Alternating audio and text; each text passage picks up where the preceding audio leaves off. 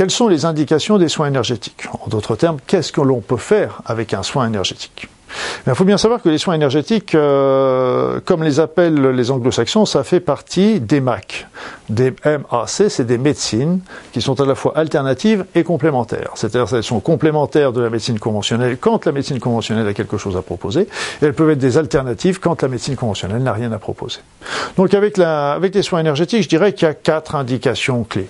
La première indication, bah, c'est tous les problèmes d'ordre physique. Dans l'ordre physique, donc c'est tous les douleurs, les spasmes, les, les problèmes euh, de, de, de, de douleurs de règles, les problèmes d'allergie, les problèmes de, de problèmes euh, respiratoires, etc. Donc tout ça, tous les problèmes de, physique, la, médecine énergétique euh, donne des très bons résultats et souvent on revoit, on sent le résultat immédiatement.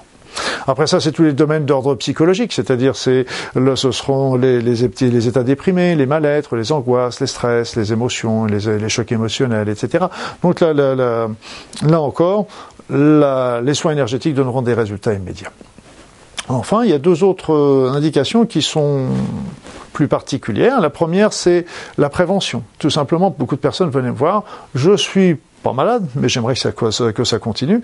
Donc, euh, on voit, je regardais, j'examinais ces personnes pour regarder au niveau énergétique si tout se passait bien, parce que justement, s'il y avait des blocages, s'il y avait des anomalies, des excès d'énergie usagée, simplement de travailler sur tout ça, ça permettait de nettoyer le corps, de préparer le corps et d'éviter que ça déclenche euh, une pathologie, parce qu'on sait très bien que s'il y a un blocage, par exemple, ou s'il y a un excès d'énergie usagée dans le corps, entre autres, ou un chakra qui n'est pas très bien ouvert, ça va tôt ou tard générer un problème de santé chez la personne. Donc là, c'était aussi le troisième facteur, c'était le, le troisième indication, c'était la prévention. Et puis, euh, donc, je voyais les personnes une ou deux fois par an. Et puis, enfin, il y avait d'autres personnes qui venaient voir pour simplement euh, une évolution personnelle.